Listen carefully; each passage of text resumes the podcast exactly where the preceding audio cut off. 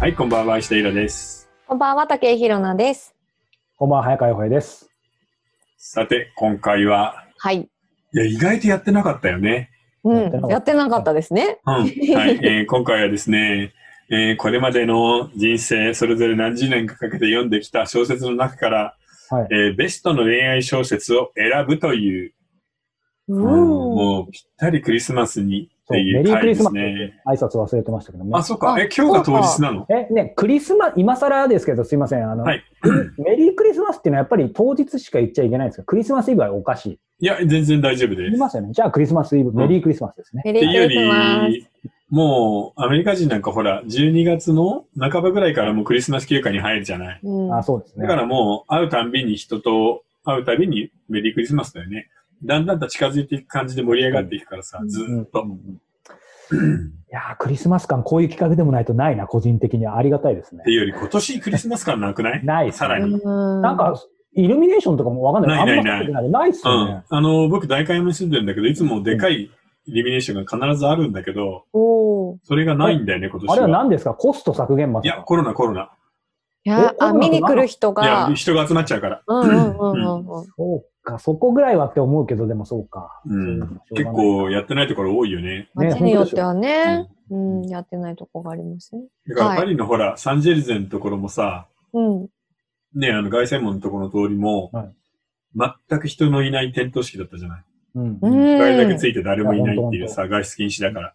そっかそっかそっか。寂しい切ないな。話そだようでね。すね。人が多いおうん道。せめてね、おとらじではね、楽しくね、行きましょうはーい。たださ、どうですか恋愛小説って、意識して探してみると意外となくないそう純粋なそう恋愛小な説んでっすて。よ。そうなんですよ。なんか、変な話、恋愛小説って、うん。誰かを好きになって付き合って別れるか、みたいな、なんかパターンがもう決まっちゃってるじゃないですか、なんかそうなのストーリーの。だから、その中でいい恋愛小説を選ぶってすごい難しいなっていうことに、うんはたと気づいて。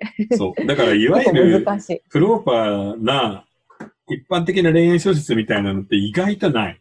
うん、うん。で、必ず他のテーマを含んでるよね。うん、うん。あそうそうそうそうですね。そういうこでと。もでもそれでいいと思いますよ。うん。うんそう言ってもらってよかったですよで、あのさ、今回紹介する一冊以外で、これとこれは良かったんだけど落としたっていうのあるあー、あるかもしれないです。よ、うん。あるかもえ、しパれッとない。思いつくのありますか今、手元にあるやつだと、うん。あります。え何何面白かったっていうやつが。あの、東山明さんの、うん。女の子のことばかり考えていたら1年が経っていたっていう。えー、それ恋愛小説なんだ。。こエッれセイ一かと応思ってた。恋愛小説なんですけど、エッセイではなくて小説なんですけど、うん。うぞうくんとむぞうくんっていう大学生が、うん。あの、周りで起こるその恋愛その、えっ、と、いざこざとか、あうんの、そういうのに巻き込まれて、うんその恋愛とは何ぞやっていうのを考えていく、考えるっていう小説なんえ、ですうけずおど、くんとむずおくんは恋はしないのうぞうくんとむぞうくんはちょっと一瞬恋するんですけど、うん。それ以外はしないです。割とクールなのね。クールな感じで。あへーの、だからモテない二人で、うん。でもいいタイトルだね。そう、これ、これ結構面白かったですね。うん笑える感じ。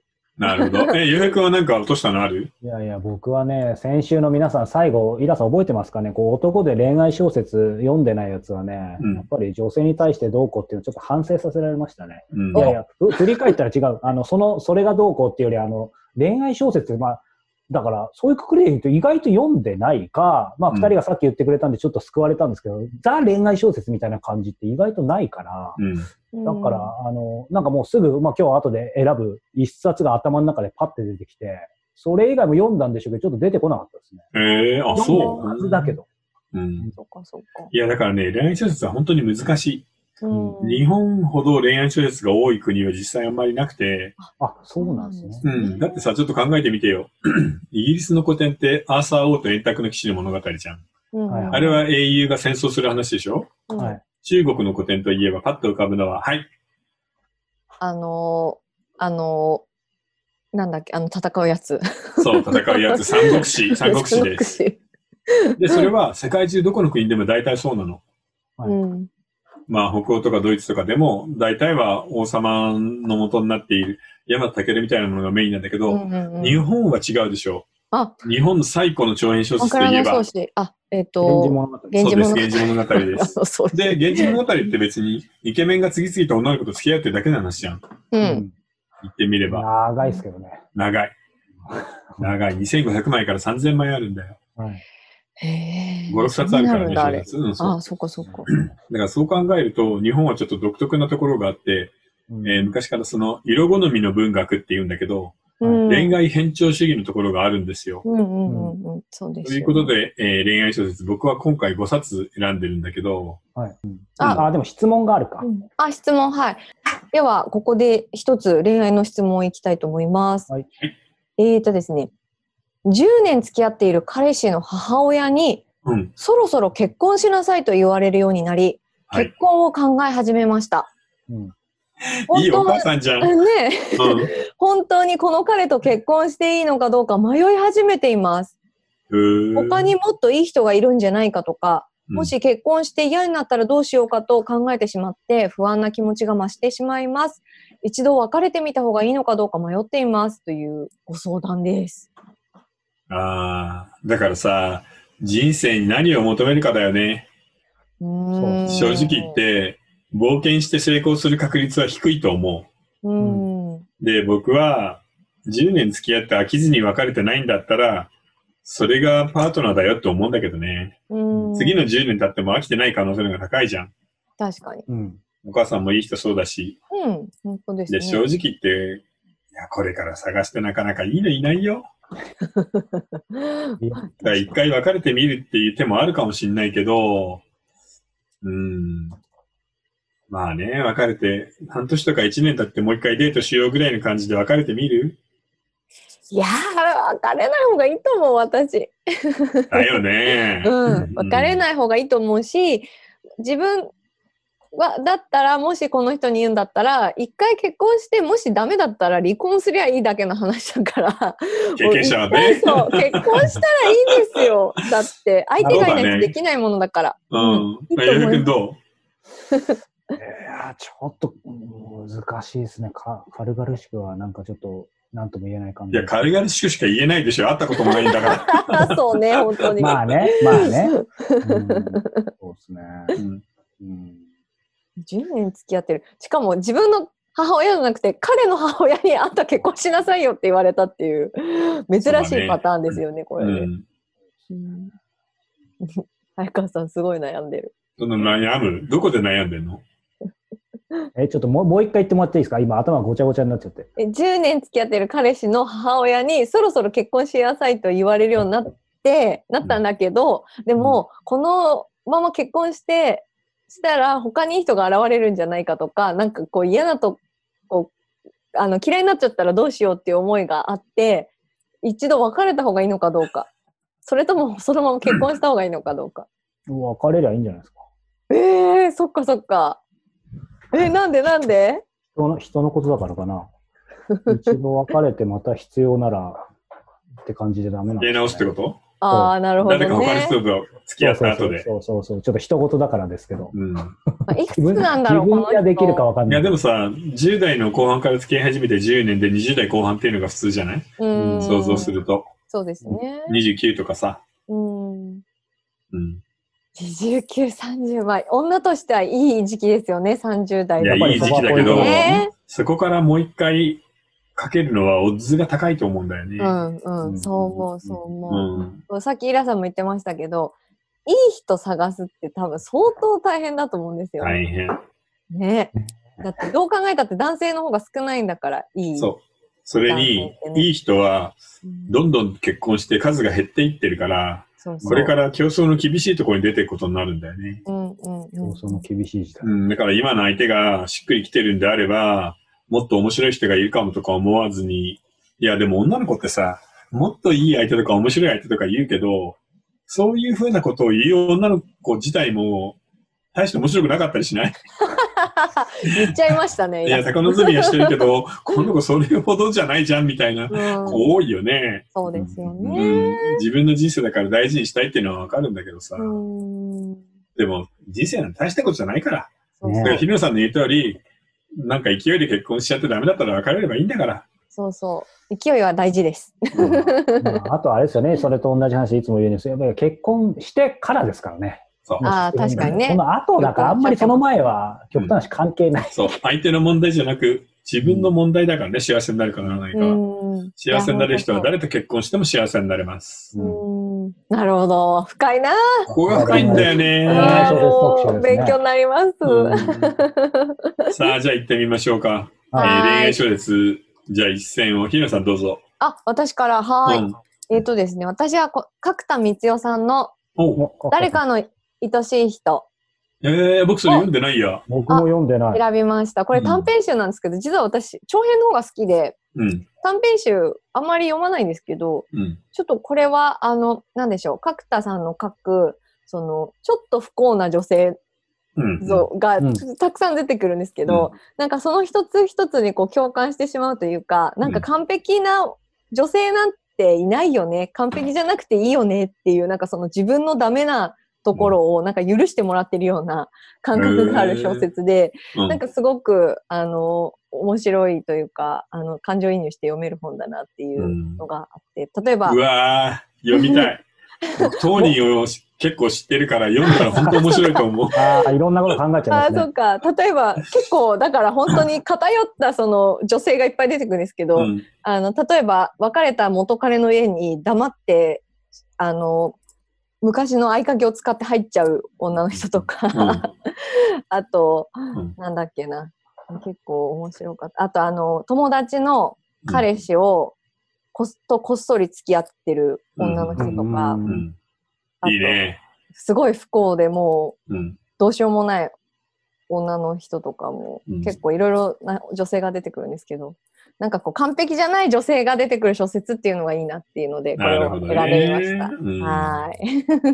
角田さん。そうか。でも短編小説で来ると思わなかったな。はい。そうなんですよね。いつもちょ、他にも結構読んだんですけど、なんかやっぱりこれが面白いなと。他にもちょっと面白いのあったんで、本当はご紹介したいんですけど、ちょっと一冊ということだったんで、これにしました。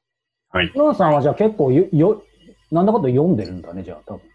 あ、恋愛小説ですか、あえー、どうなんだろうでもやっぱり身近ですよね女性は男性に比べて恋愛に興味が高いっていうのもありだまからす、やっぱり女性の方が圧倒的に読んでるんですかね、正式なデータあるかわかんないですけど。恋愛小説に関してはそうですよ。うーんうんあと面白いのがやっぱ男性が書く恋愛小説と女性が書く恋愛小説全然違うなっていうのそがうなの。面白いですそよね。こなの。うんそこはね、結構大きい課題で、僕、5冊セレクトしたんだけど、はい、気がついたら全部男だったんだよね。ああでも分かるその気持ちああそうの女性が書く女性ってなんか生々しすぎるんですよねなんか同性から見ると。うん、ああ、なるほ逆ど。にそれはあるかも。そう。だから、なんかどっちかというと男性が書く方がちょっと女性をいい風に書いてるというか、なん、かし、うん、詩的に書いてる感じがしますそようね。ね、憧れ効果みたいなのが出てるよそうね。そうそう。うんおもしそれも面白いなと思って。うん。うん。え、洋平君はどうなんですかあー僕はですね、いえー忖度ではありません。うん。何それオネスティ。あえ、それかへはえ。本当にオネスティなんです。で、うまあ、イラさん作品な、うんなっちゃっていうのも変なんですけど、うんこれそもそも作品の前、僕にとってやっぱ思い出深き一冊でですね、えーこれ出会ったのが、ちょうどイラさん覚えてることなんですけど、これ2014年のね、12月ぐらいに出てるんですよ。はい はい。で僕、毎年ね、この、えー12月になぜか、あの、知恵熱出すんですよ、もう、おっさんにも。えー、えで今年え今今年もじゃあ。あ今年は出したくないはずなんですけど、うん今のところ出てないんですけど、2014年の時もご多分に漏れて出てですね、うん。でその時に、こう、イラさんともう5年ぐらい前回の取材から会ってなくて、たまたま、オネスティ、うんあなんかイラさん本出してないからと思って見て買って読んだら、うんもう病床に伏せながらですね、うんもうハマってというか、へえ。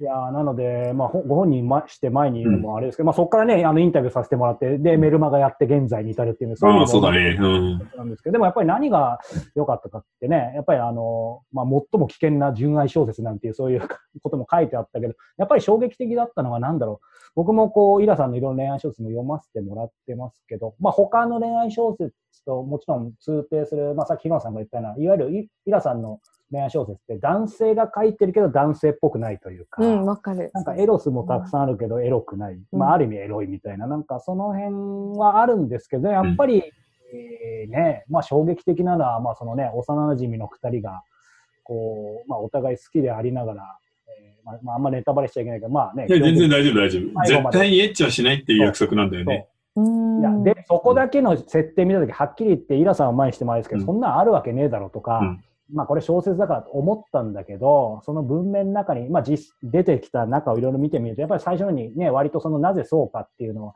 そのカイとみのりがいて、みのりちゃんが、やっぱりね、こういろんな人を見てきて、実は男女ってやっぱり一緒にいない。うん。要は、いすぎると、ね、その、冷めたりとかいろんなことができてくるから、究極的には一緒にいないのが一番長続きする秘訣なんじゃないかっていうう、んあのことは書いてあって、で、そこからある意味ね、スタートしてその後のもう何年も続いていくみたいな。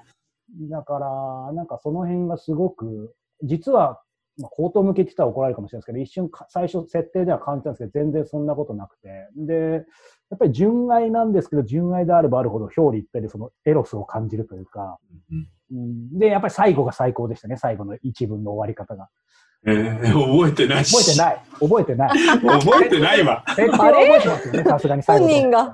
え、何最後どう終わったか覚えてますよね、さすがあに。うん、あの、彼女の方に行くっていうので終わるんだよね、離婚で。うん そう。そうそうそうそう。で、一文の終わり方がね、うんこう最後こう、あまあ、このくらいにしときましょうか。えー、そうだったんだ。えー。いや、でも僕も好な。きな本だよ。なんか大人の恋愛小説って感じ。そう。あんな人いるんですかって、これ6年前にインタビューした時も聞いた気がするんですけど、い知ってますそんな人。いや、でもね、いるいる。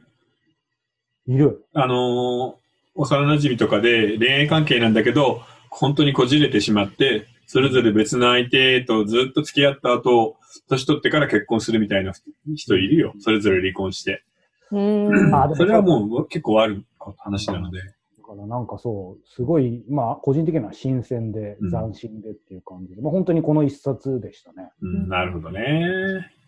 さあ、じゃあ僕はですね、えー、今ね、最初に買った版が手元にないんだよね。あえー僕が、えー一冊目としてあげるのはね、ノルウェーの森なんです。おあ。ああ。へで、ノルウェーのえ。森なんだけ ど、これ文庫版じゃん、えはいで、ここはクリスマスだからさ、オリジナル版のグリーンと赤のハハードカバーを持ってたんだけど、あはいはい。探しても見つかんないのよ。僕もどっか行っちゃったうん持ってたけど。うんということで、しかもノルウェーの森、なぜか下巻しか見つからなくて、上巻がなくて、 でもまあ懐かしいですよね。難うんし い。見ましたえーちなみにノルウェーの森までは、えー村上春樹、まあ春樹さんは、実はそんなに売れてなかったんだよね。うんまあ、人文の世界。界ではそれなりに定評はあったけど、これが初めて100万部を超えるような大ヒットになるの。あえーっと、1987年で、で、あの、この時話題をさらったのは、あの、赤と緑の想定の表紙。で、その想定の表紙をやったのが、荒木さん自身であったっていうことと、あとは、、今までの小説と違って、リアルなんだよね。ファンタジーじゃないから。うんうんうんうん。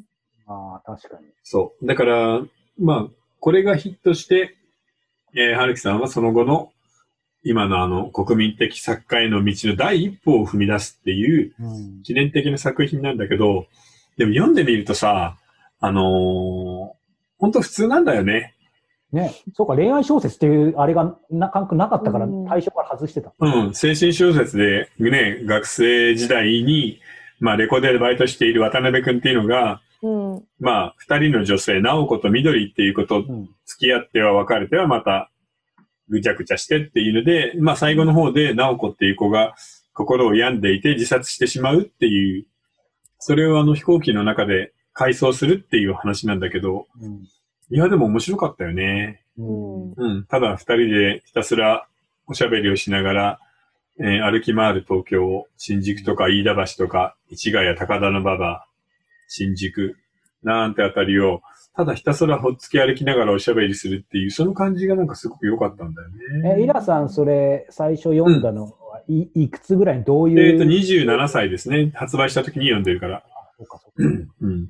なんか、前言ったかもしれないですけど、僕はもうずっと村上春樹うん食わず嫌いでうん、ずーっと読んでなんかったし、周り聞いてもノルウェーの森を当時読んだ人が、なんかよくわかんなかったみたいな人が多かったので、うん。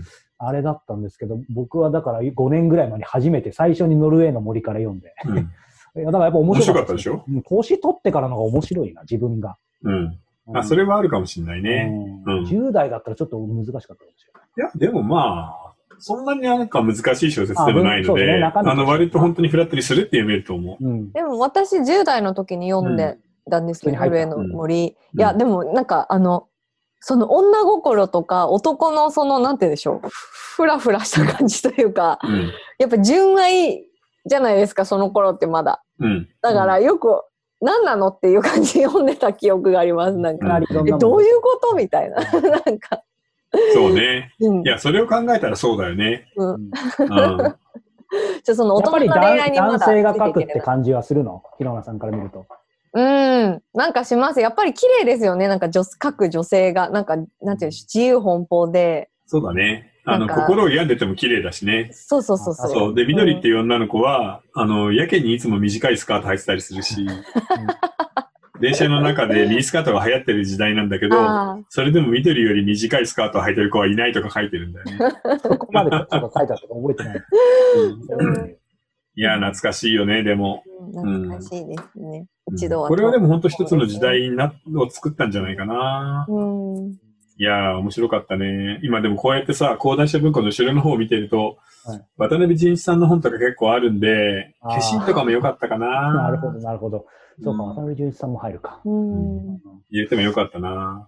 なるほうん、本当とだいうねので、えー一冊目はノルウェーの森ですど。ね。おー。うんああ、なんか話盛り上がりましたね。恋愛っていうより、やっぱり、さっきさ、男の書く小説はっていう話してたけど、うん恋愛もその他のいろいろな起こるイベントの一つ、セックスと恋愛もその一つで、それ以外にどう生きればいいだろうとか、今の世界はどういうものかみたいなことをずーっと渡辺くんが考え続けながら、うん。なんか東京をうろうろしてデートをする話として僕も読んだかな。うん。うん。うん。でよかも、っでたけもど村上春樹のって結構そういう感じですよね。基本的になんか一人の主人公が考えながらみたいなの多いですよね。そうそうそう、大抵ずっと考えてるだけで、何もしないんだけど ね。そうそうそう。でも、でもなぜかい吸込まれるや、何もしないんだけど、なぜか解決するっていう。そう。うんで現代人のメタファーなんでしょうか。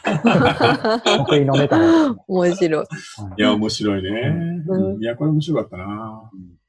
ということで、なんかこれだけであっという間に時間過ぎそうですが、じゃあ、あえ本当ですーね後編の方では、伊賀さん、あと何冊あるんですかあと4冊あります。あ楽しみだな。はいじゃあね、あと4冊プラス、まあ、恋愛のね、あの質問なんかも来てるので、それも取り上げながらお届けしたいと思います。はいえーということで、えー後半の URL、こちらニコ動で見られますのはで、いこちらをごは覧い。じゃあ、後半の1冊目に紹介するのをちらっとだけ見せておきましょう。はいはい。これです。